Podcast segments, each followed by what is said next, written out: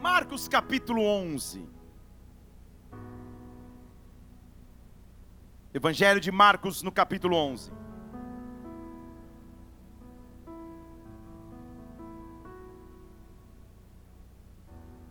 Versículo 22.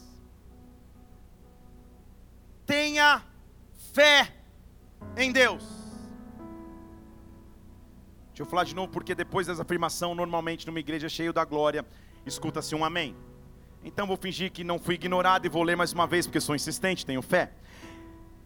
Marcos 11, 22 diz assim: Tenha fé em Deus. Isso, espontâneo é melhor ainda. Senhor, nós te louvamos e agradecemos nessa noite. Nós estamos aqui porque amamos o teu nome, tu és o centro de nossas vidas. Quando confiamos em ti, nós sabemos que tu és o centro de tudo aquilo que precisamos. E nessa noite nós já chegamos diante do teu trono de graça para dizer o quanto somos dependentes de ti o quanto a tua glória precisa nos mover, nos condicionar e nos direcionar. Vem sobre nós nesta hora, Espírito Santo. Acaba com o silêncio em nosso interior e manifesta sobre nós a tua glória, tua unção, teu poder, tua majestade. Encontre em nós recipientes preparados para receber de ti. Que o teu reino venha agora aqui, que a tua vontade seja feita agora na terra, como já foi feita no céu. Como igreja, nós te adoramos, engrandecemos e aplaudimos o teu nome, porque tu és santo. Tu és santo. Oh! Este versículo é uma, uma recomendação do próprio Jesus. O próprio Jesus está dizendo: tenha fé em Deus. Há uma maneira de vivermos, há uma opção e única opção de existirmos em Deus, e esta é viver pela fé. Deus quer que nós vivamos pela fé. Deus quer que você viva pela fé. O que ele estava ensinando aos ouvintes naquela situação era que quem tem fé faz coisas improváveis e impossíveis. Quem tem fé realiza as coisas maiores do que imaginou. Ele continua o versículo dizendo: tenha fé em Deus. Porque se você tiver fé, versículo 23, você vai poder dizer ao monte: sai daqui, se jogue no mar. E se você não duvidar no seu coração e crer, isso acontecerá, isso será feito. Tenha fé. Por isso eu digo a vocês que tudo que vocês pedirem em oração, crendo, vocês vão receber, crendo, vocês vão ter. Amada igreja, é noite de Deus trabalhar em nossa fé, é noite de Deus mostrar o combustível, a ferramenta que eu e você temos para viver. Levante uma de suas mãos aos céus, viva pela fé, habite pela fé, ande na fé. A fé vai te fazer enxergar coisas sobrenaturais, a fé vai te fazer acessar coisas maiores, a fé vai te fazer viver coisas grandes. Deus está agitando, ah, levantando a tua fé nesta maneira, nesta noite, que Ele venha sobre nós e que Ele unja as nossas vidas com fé. Fé. Fé. Você já viveu certamente tempo suficiente para no decorrer da sua vida ter atravessado algumas crises. Alguém aqui que nunca tem atravessado crises, levanta a mão para a gente orar por você, para que Deus mostre a realidade. Aleluia. Crises, na definição, são circunstâncias de instabilidade que pressionam o meu presente. Deixa eu falar mais uma vez. Crise, na definição, é aquilo que ameaça a minha realidade trazendo pressão em relação ao meu presente, para que eu perca a esperança do futuro. Crises. Pelo simples fato de você ser brasileiro, você sabe o que significam as palavras crise. Eu me lembro da minha infância, adolescência, e aí talvez você vai perceber a data de nascimento um pouco mais avançada. Porque na minha adolescência e infância, a moeda do Brasil não era nem um real. Era o cruzeiro, cruzeiro novo. Cruzado, cruzado novo. Quem é dessa época aqui? Quem está fingindo não ser? Isso. Eu me lembro que depois dessa época de cruzeiro, cruzado, de várias cifras, você se achava milionário porque tinha um milhão e não valia nada. Veio uma época de uma tabela chamada URV, URT, não era isso? Onde você fazia um sistema de conversão para entender os valores. Naquela época eu me lembro das notícias que mostravam que em um dia só os preços eram marcados no mercado às vezes duas, três vezes nas gôndolas. Me lembro do, do momento da criação do plano real. Na época eu já trabalhava com, com, com eventos, levando delegações de brasileiros ao exterior para traduzir para eventos. E eu me lembro que na criação do plano real, no momento de criar, o real era mais forte que o dólar. A conversão era meio que 1 para 0,97, 1,098. Então você imagina eu com um grupo de brasileiros nos Estados Unidos, na Flórida, em Miami, com um dólar mais forte do que o real, era para glorificar de pé, amada igreja. Nos grandes mercados o pessoal vinha com um carrinho cheio. Eu tinha que deceptar passageiros e, e, e, e clientes falando, calma, respira. Um cara saiu, veio ele e a mulher, cada um carregando um carrinho com quatro pneus. Falando, está muito barato. Eu falei, eu sei que está barato, mas você já parou para pensar, só respirar. Como você vai levar esse pneu para sua picape? Ah, outro queria comprar um frigobar. O outro um aparelho de ar-condicionado. Era a época dos famosos Nike Shocks. Vocês estão lembrando, né? Que a galera queria comprar de baseada. Você já atravessou crises. Você já atravessou circunstâncias adversas. Nem sempre tudo sai como você planejou. Semana passada eu mencionei que meu filho mais novo, de 7 anos, ama futebol e está aprendendo a torcer para futebol, agora com mais ímpeto numa Copa do Mundo, onde todo mundo para. No primeiro jogo, depois do 2 a 0 do segundo gol, golaço, pulamos, vibramos. Já disse que ele olhou para mim e falou: Pai, estou passando mal. Foi chorar no banheiro porque não entendia porque estava passando mal. É muita pressão, ele dizia muita pressão. Eu falei: Calma, filho, é só o primeiro jogo assistimos o segundo jogo junto, aquela pressão, e quase que eu passando mal e ele também. Daqui a pouco faz um gol, Vinícius Júnior, é anulado, a gente grita, toca a corneta, o VAR anula o gol. E eu, como pai, achando que tudo vai dar certo, falo: Filho, calma, até o final do jogo o Brasil vai fazer um gol. E falei: Senhor, nas tuas mãos eu te entrego.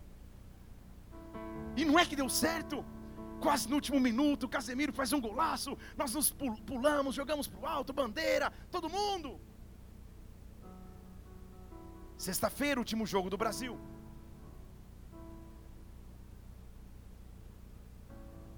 Calma, que, calma que vai melhorar. Dia do aniversário do meu filho. Ele põe a camiseta e vem para a sala, pai, hoje é dia do meu aniversário, o Brasil vai jogar. E eu vejo a lista de jogadores e falo, vai dar tudo certo. E aquele jogo, aquela pressão, e daqui a pouco no final eu, eu, eu resolvo usar a mesma frase: calma, filho. Até o final do jogo sai um gol. Eu só não sabia que eu tinha que ser mais específico. Porque crises chegam sem você pedir licença. De repente, um detalhe faz as coisas saírem do planejado. E você tem que ministrar uma criança dizendo: calma, o seu aniversário será melhor nos futuros anos. Deus vai apagar da tua memória esse trauma. Quais são as crises que você já enfrentou? Quais são as crises que você enfrenta? Quais são as dificuldades que estão diante de ti que mudam tua estabilidade? Crises têm diversas naturezas. Há crises políticas, há crises ecológicas há crises econômicas, há crises culturais, há crises educacionais, há crises de identidade, há crises existenciais, há crises financeiras, há inclusive crises espirituais. Qual é a crise que um dia bateu na tua porta para atingir tua estabilidade do presente, para roubar tua fé do amanhã? No meio da crise, o que eu e você temos que fazer? A Bíblia está nos fazendo um convite: viva pela fé, viva pela fé viva pela fé, viva pela fé. Eu vou dizer até eles colocarem a arte que a gente combinou: viva pela fé, porque Ele é um Deus grande, Ele é um Deus sobrenatural. Viva por uma fé que te leva além. Deus está te chamando para viver em fé. Em fé. Se você é dono desse gol branco que está 30 minutos aí, amanhã a gente dá o endereço do Detran do Paraná. Mas viva pela fé. Quando as circunstâncias estiverem adversas, quando as crises baterem em tua porta, viva pela fé.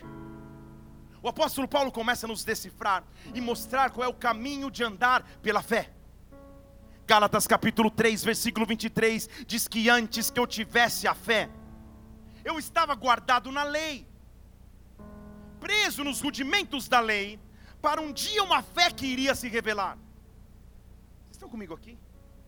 O que ele está dizendo é que nós que vivemos depois de Cristo, temos um privilégio gigantesco em comparação aos cristãos, ou aos crentes, ou aos, ao povo de Deus do Antigo Testamento. Nós temos o benefício da fé.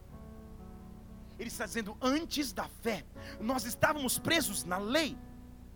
A lei, contudo, se transformou num aio, se transformou num obstáculo, perdão, num caminho. A lei se transformou numa muleta. A lei se transformou em algo que me conduziria. Pode mudar, setinha para baixo, próximo versículo, vai dar tudo certo. Isso, Deus, de modo que a lei se tornou o nosso aio, o nosso, o nosso objeto para que nos conduzisse até Cristo para que através de Cristo nós fomos, fôssemos pela fé justificados. A fé em Cristo me deu justificação. Agora entenda, amada igreja, se a fé em Cristo me levou até Ele e eu fui justificado, a fé é o caminho pelo qual agora eu vivo. Ele diz, versículo 25: Então agora não estamos mais debaixo do jugo, não estamos mais debaixo da lei, somos todos filhos de Deus através através da fé, versículo 25, 26, através da fé em Cristo Jesus. Deus está te chamando para viver pela fé. Ele é o caminho que me levou a Cristo, mas é o meu modo de vida depois de Cristo. Fé, fé, a capacidade de crer, fé. Agora posso ir mais fundo, sim ou não? Se o caminho para viver é Cristo, e o caminho para viver em Cristo é fé. Tenha total convicção, irmão, irmã, que a maioria dos ataques, se não todos os ataques que você sofrer do inimigo, terão como alvo atacar a tua fé. Em outras palavras, em português claro, terão como alvo atacar tua confiança, tua esperança, tua estabilidade, tua paciência, teu equilíbrio, porque tudo isso está associado à fé. O que seria fé então no original grego bíblico do Novo Testamento? Fé, fé, aleluia, fé. É a palavra grega pistis. Preste atenção comigo. Que significa a convicção de que Cristo pode intervir para salvar. É um pouco mais profundo que crer somente em alguma coisa subjetiva que crer somente numa luz, que crer somente num sol que brilha, que não, não, não, é muito mais profundo. Fé, na verdade, é crer Jesus Cristo pode intervir para a salvação. Fé é esperar que na verdade ele intervenha. Eu estou dizendo sobre a tua vida, Deus vai começar a enviar Cristo para que ele intervenha na tua história. Jesus Cristo vai intervir na tua vida para salvar. Eu estou vendo livramento vindo em tua direção, salvação vindo em tua direção, salvação vindo em direção à tua casa casa. Fé é a convicção que Ele vai agir de alguma forma. Fé é a convicção que Ele vai entrar em atividade. Fé é saber que, que a minha esperança está depositada naquele que nunca abandona. Fé! Fé!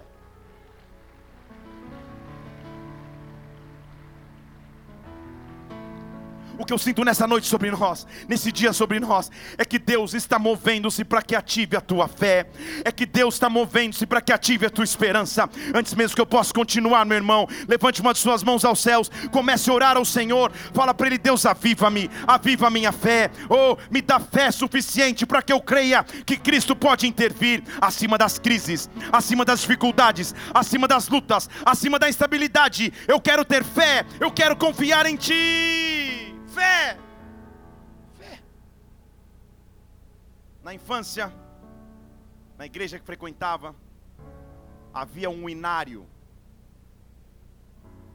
Alguém sabe do que eu estou dizendo aqui? Ah.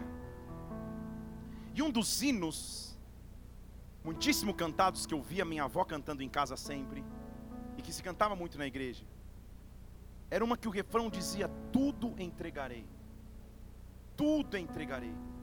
Sim, por ti, Senhor bendito, tudo entregarei. Quem já ouviu essa, essa música aqui? Isso. Você falou, ah, não foi o Fernandinho que escreveu? Não, ele só replicou da harpa. Essa é uma expressão daquele que tem fé. Daquele que pega tudo o que tem e coloca na única opção de solução e resposta: Jesus. Fé. Eu quero te apresentar a história de um homem que talvez você já ouviu, mas não sabe em detalhes tudo o que ele experimentou e passou. Então vou te dar um pouco do perfil desse homem e te mostrar quem ele é, para que você possa entender o contexto desses momentos que nós vamos ter aqui falando sobre fé. Esse homem era líder da adoração no templo. Esse não é qualquer cargo. Desde a época de Davi, passando para Salomão, foi instituído turnos de adoração no templo. Foi inserido instrumentos musicais para que através da música a adoração pudesse fluir. Ser líder da adoração é alguém que conduziria a nação para uma outra atmosfera de glória. Tecladista, por exemplo, pare de tocar um segundo. Pode tocar de novo. Você percebe a diferença da atmosfera quando o instrumento está sendo tangido? Não é música de fundo, é adoração. Quando o músico está alinhado, como esse está junto comigo aqui, top. Já fui tocar nos lugares que daqui a pouco o cara. Tan, tan, tan, tan, tan, tan, Falei, que isso aí, cara? Tô tocando aonde? Quando está na unção, eu subo a voz, ele vem junto. Eu falo mais rápido, ele vem mais rápido. Eu falo mais suave, ele vai suavizando também, porque a gente está ministrando junto. A adoração fluía no tempo desta forma. A adoração estava fluindo, e este homem que eu estou falando, ele não estava na escala da adoração, ele era o chefe da adoração no templo. Estão comigo aqui? Não há como não esperar desse cara adoração. Se ele é chefe da adoração no templo, é lógico se pensar que ele era de família levítica, ou seja, ele era de família sacerdotal, da tribo de Levi, ele era separado sacerdote. Porém, meus amados irmãos, o cenário do país ao seu redor era um cenário de crise absoluta. O país estava mergulhado em violência entre os seus cidadãos, litígio e violência entre os irmãos. O sistema legal estava pervertido e em ruínas. Justiça injustiça, desfavorecimento era a palavra de lei. Como continuar conduzindo a adoração em tempos terríveis?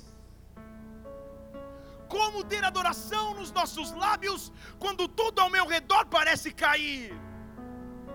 Quando tudo parece despencar? Quando nada parece estar de acordo com aquilo que eu planejei, como adorá-lo?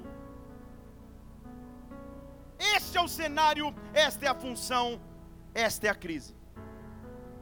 Qual é a crise que você enfrenta? Eu quero te ensinar a viver o caminho da fé. Deixa eu falar mais uma vez, eu quero te ensinar a viver o caminho da fé. O primeiro caminho para viver pela fé. Passe pela fase da revolta. Falar de novo, que aí ninguém disse nem amém. Você está fingindo que nunca se revoltou. Passe, não estacione na fase da revolta. Passe. Porque Abacuque, abra comigo, Abacuque. O nome desse homem é Abacuque. Para você que sonha em dar um nome diferente bíblico para o teu filho, tá aí. Abacuque, líder da adoração, sacerdote levítico. Adorador. Contudo, a maneira que ele vai começar o seu livro não expressa a atitude de um adorador, expressa a atitude de alguém que está em revolta. Porque olha o que ele diz em Abacuque capítulo 1, versículo 2: Até quando, Senhor? Até quando eu vou clamar e o Senhor não vai escutar? Até quando eu vou gritar e o Senhor não vai salvar? Até quando? Aí, Abacuque, você não é adorador. Por que, que você está reclamando? Por que, que você está revoltado? Por que, que você está irado? Há muitos até quando que vêm sobre a nossa história. Muitas vezes nós dizemos, Deus, até quando? Até quando a situação não muda? Até quando? Até quando a resposta não chega? Até quando? Até quando o milagre não acontece? Até quando? Ele estava clamando, mas ao mesmo tempo reclamando de que Deus não escutava. Eu estou diante de um sacerdote levita, líder da adoração no templo, mas os seus lábios foram preenchidos com reclamação, com indignação, com frustração. Até quando? Porque ele expressa o cenário que eu te expliquei. Ele diz: Sabe por quê? Deus, olha o que está acontecendo. Versículo 3: Por que razão eu estou vendo a iniquidade? Por que razão eu estou vendo a opressão? Por que razão eu estou vendo a destruição, a violência diante de mim? Eu estou vendo contendas, o litígio é suscitado a lei está frouxa, a justiça não se manifesta, o ímpio cerca o justo, a justiça é pervertida. Até quando? Até quando? Eu estou aqui nessa noite para te ensinar o caminho da fé. E o primeiro caminho da fé, presta atenção, é que Deus vai tirar o até quando da tua frase e vai colocar enquanto. Você não entendeu? Vou te falar em português. Ao invés de você falar até quando, até quando isso vai acontecer, você vai dizer enquanto isso acontece, eu vou continuar adorando a Deus. Enquanto a resposta não chega, eu vou celebrar o Senhor. Enquanto o milagre não acontece na minha vida, eu não vou erebastejar, eu não vou esmorecer. Deus me chamou para viver pela fé. Deus me chamou para andar pela fé. Deus vai ativar o meu espírito para que eu ande pela fé. Não é fácil enfrentar crises. Eu sei que as situações muitas vezes são difíceis. Eu sei que o teu lábio fica dizendo até quando tantas vezes. Mas eu quero te mostrar um caminho de opção. Porque no meio do caminho ele toma uma atitude. Que esse tem que ser o nosso convite hoje. No capítulo 2, versículo 1. Ele diz assim: Senhor, Sobre a minha torre de vigia eu vou me colocar. Sobre a fortaleza eu vou me apresentar e vigiar. Para ver o que o Senhor vai me dizer. Para ver o que o Senhor vai me responder em relação à minha queixa. Senhor, o que ele estava dizendo, eu tenho duas opções: ou eu fico no buraco, ou eu fico na caverna, ou eu fico escondido no meu quarto, reclamando e perguntando até quando, até quando, até quando, ou eu subo na torre de vigia, ou eu vou para um lugar alto e eu vou clamar a Deus, ou eu busco a tua presença e vou buscar a Deus, porque eu sei, o Senhor vai me responder, a minha queixa não vai ficar vazia, o Senhor vai me responder, eu vou subir na torre de vigia, no mesminário da minha avó. De uma outra música dizia: Castelo forte é o nosso Deus. Esse castelo forte é a referência da torre, da fortaleza. Nas plantações, ou nos rebanhos e nos pastos, os pastores de ovelha ou semeadores plantavam ou construíam uma torre, uma fortaleza de pedras, para que eles pudessem subir e ter maior visão de como o campo estava, e ter maior visão se vinham predadores, e ter maior visão se a chuva estava por vir. Eles subiam na torre de vigia para não ficar impressionados pela circunstância terrena, mas subiam para receber maior direção. O que ele está dizendo é: na minha vida espiritual há uma torre de vigia. Todas as minhas circunstâncias vão me pressionar para viver ao meu redor, dizendo até quando, até quando, até quando, até quando ou por quê. Eu escolho nesta noite subir na torre de vigia, subir na fortaleza que é a presença de Deus, porque eu sei, Ele vai me responder, Ele vai me responder, Ele vai me me responder. Volta para o teu lugar de busca, volta para o teu lugar de entrega. E este local é na presença de Deus, este local é na presença do Senhor. Oh! É o mesmo homem que começou reclamando no capítulo 1. Agora ele já decidiu, calma aí, eu vou subir na torre, cara. Eu não vou ficar preso aqui na reclamação, eu vou subir na torre. Deixa eu subir na torre Porque Deus vai falar comigo. Não tinha evidência nenhuma que a situação tinha mudado. Quem mudou foi Ele. Estão comigo aqui? Quem mudou foi Ele. Ele sobe na torre e ele começa a dizer: Senhor, Senhor. Versículo 2. Então o Senhor me respondeu. Só isso aqui a gente já podia encerrar a reunião dessa noite. Deixa eu falar de novo para você dizer amém. Então o Senhor me respondeu. Glória a Deus, porque nós servimos um Deus que responde, um Deus que quando eu clamo, Ele tem ouvidos abertos para escutar, um Deus que responde. Eu estou chamando respostas de Deus sobre a tua vida nesta semana, para áreas de sua vida que você estava esperando que a voz de Deus se manifestasse. Chegou o tempo de respostas, chegou o tempo de respostas. Deus vai te responder, Deus vai responder o teu clamor. Se prepare, a resposta vem. A resposta vem. Você conhece uma pessoa, não precisa olhar para ela agora, nem olho, olhe para mim. Que se você mandar uma mensagem hoje, agora, no WhatsApp, perguntando, vamos amanhã em tal lugar? Sexta-feira, seis da tarde, ela fala, oi, tudo bem? Como se nada tivesse acontecendo. Dizendo, ah, não dá para ir nesse compromisso, é, já foi. Você conhece aquele que dá duas visualizadas e ignora? Oh Deus, essa gritou do fundo e olhou para o marido. Temos ministério de casais aqui ativo, depois a gente conversa. Muito bem. Com Deus não é assim. Com Deus eu clamo, Ele responde. Com Deus eu clamo, Ele responde. Com Deus eu clamo, Ele responde. A decisão então é parar de ficar na cara de Deus, com o dedo em risco, dizendo: Até quando? Até quando? Até quando muda? E falar: Não, não, Senhor, deixa eu parar o até quando? E deixa eu subir na torre de vigia, deixa eu ir para a tua presença, deixa eu olhar na tua presença, deixa para o meu quarto secreto, deixa eu subir em adoração, deixa eu subir em oração, porque quando eu clamar lá, quando eu clamar lá, o Senhor vai me responder, o Senhor vai me responder. Há pessoas que há anos não sentiam a glória de Deus, vão voltar a sentir. Há pessoas que há tempos não sentiam a glória, a resposta de de Deus. Eu estou dizendo, a resposta chegou. Se você crê, dê um brado ao Senhor e adore-o aqui. Ei! E sabe qual é a resposta? O Senhor me respondeu. E olha o versículo 2. E é legal que o Senhor não responde assim, oh, Abacuquinho, vem cá, por favor, vem cá, não chora, neném. Sabe como ele responde, Abacuque? Escreve a visão. De um cara que não tinha perspectiva. Agora ele já está na torre e Deus está dizendo: Eu vou te dar uma visão, mas é para você escrever.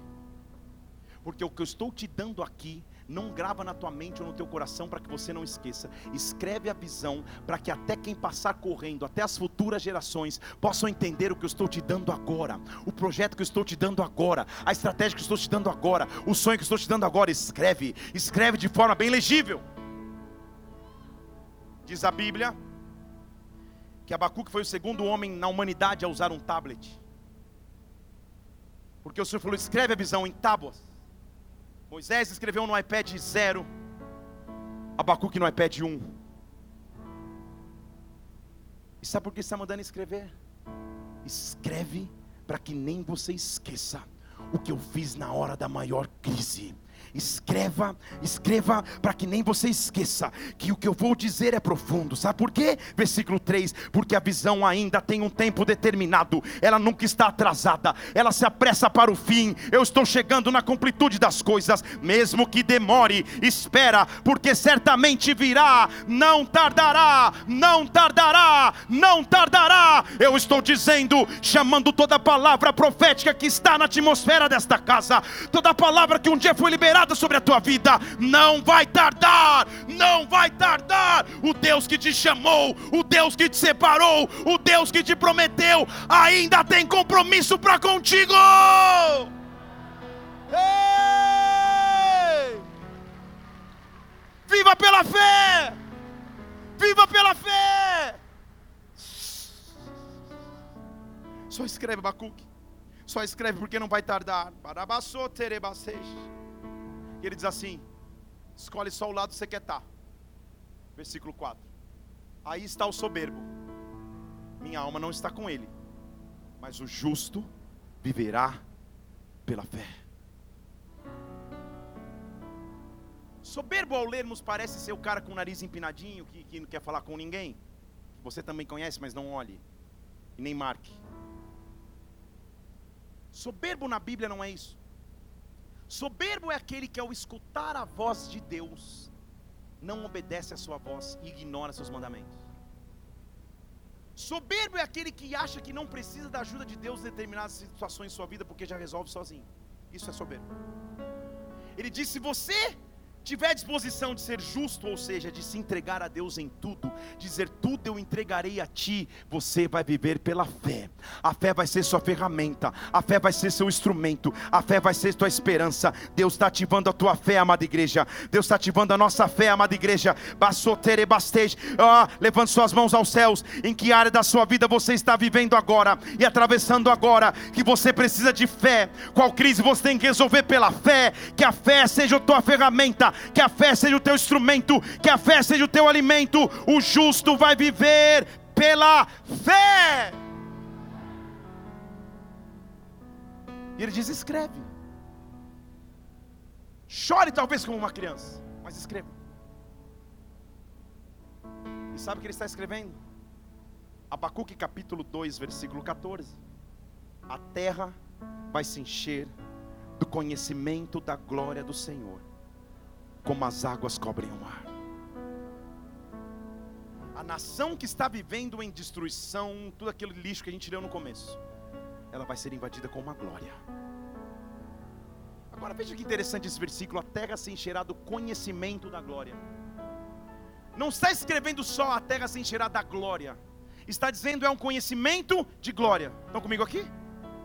Por que isso? Ele está fazendo um jogo de palavras com as águas do mar.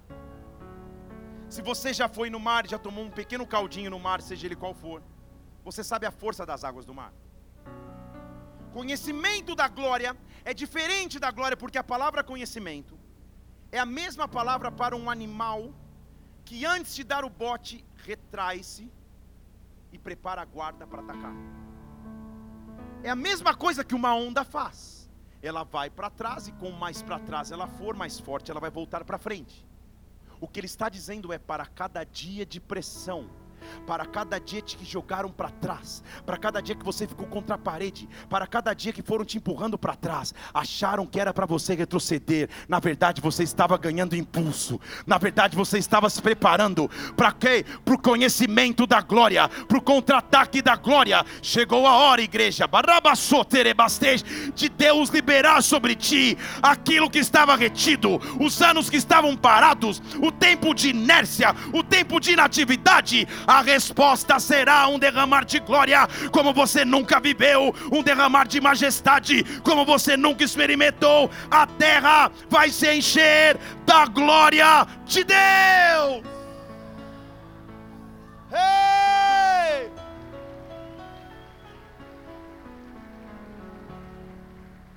Só que eu estou te ensinando o caminho da fé. E o caminho da fé começou com reclamação. Até quando? Caminho da fé passou por subir na torre de vigia e falar: Senhor, me dá uma visão. E o Senhor me respondeu com uma visão. Mas eu quero te mostrar onde o caminho da fé vai te levar. Porque quem te viu na prova e não te ajudou, vai saber que tem sabor de mel. Já dizia o famoso teólogo.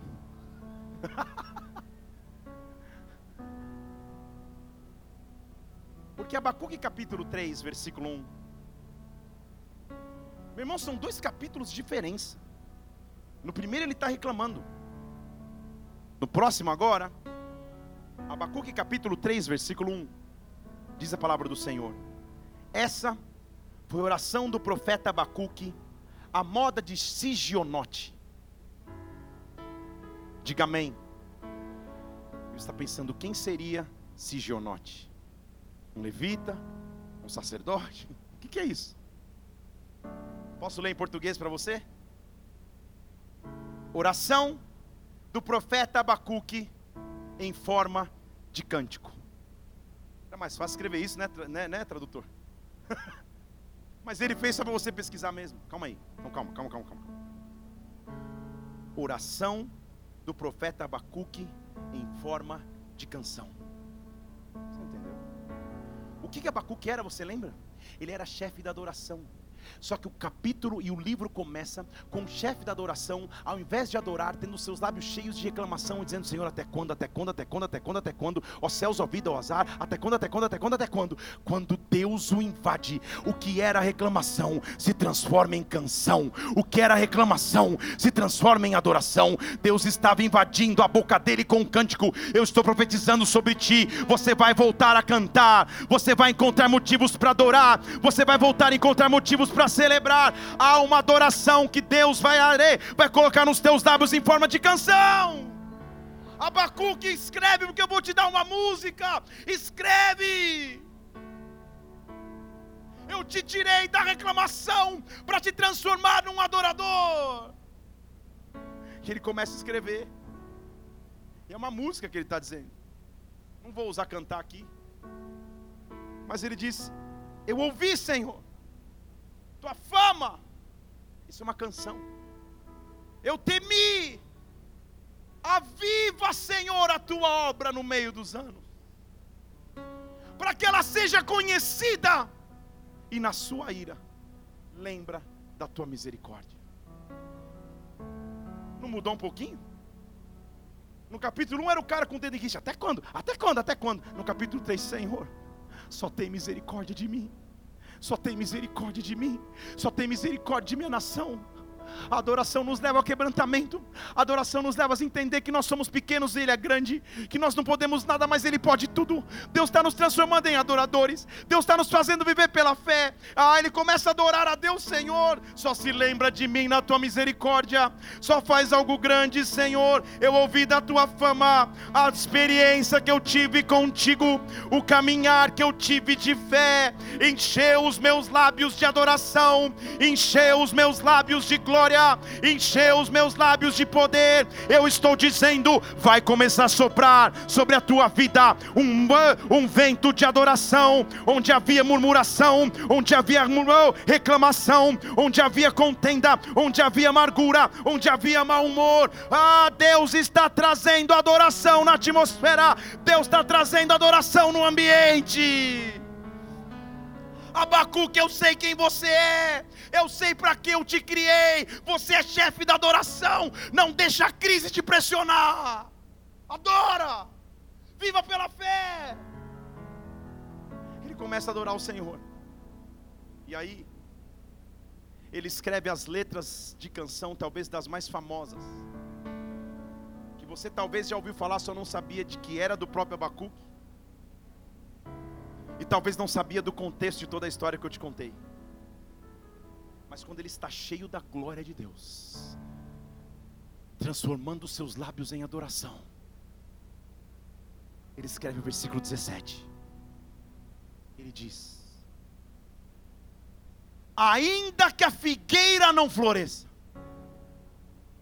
ainda que não haja fruto nas vides, ainda que falhe o produto da oliveira, se os campos não produzirem mantimento, ainda que o rebanho seja exterminado da malhada, nos currais não haja mais gado, ou seja, se tudo der errado, se nada der certo, todavia, versículo 18: eu me alegrarei no Senhor eu exultarei no Deus da minha salvação.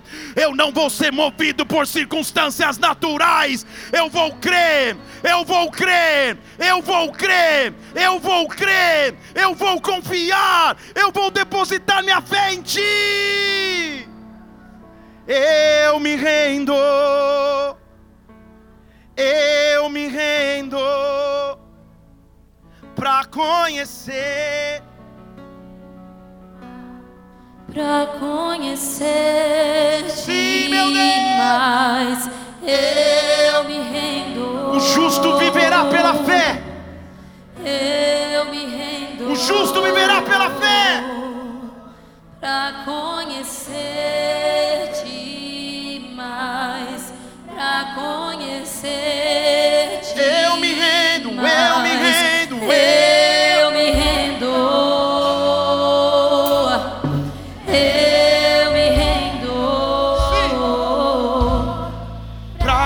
conhecer.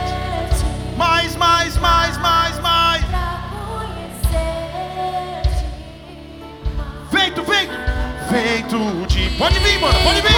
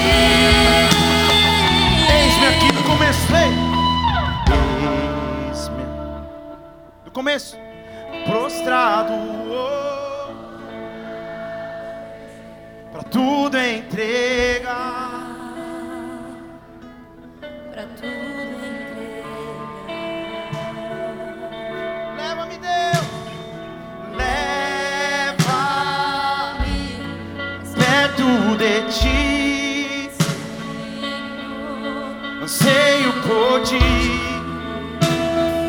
Oh! Anseio por ti.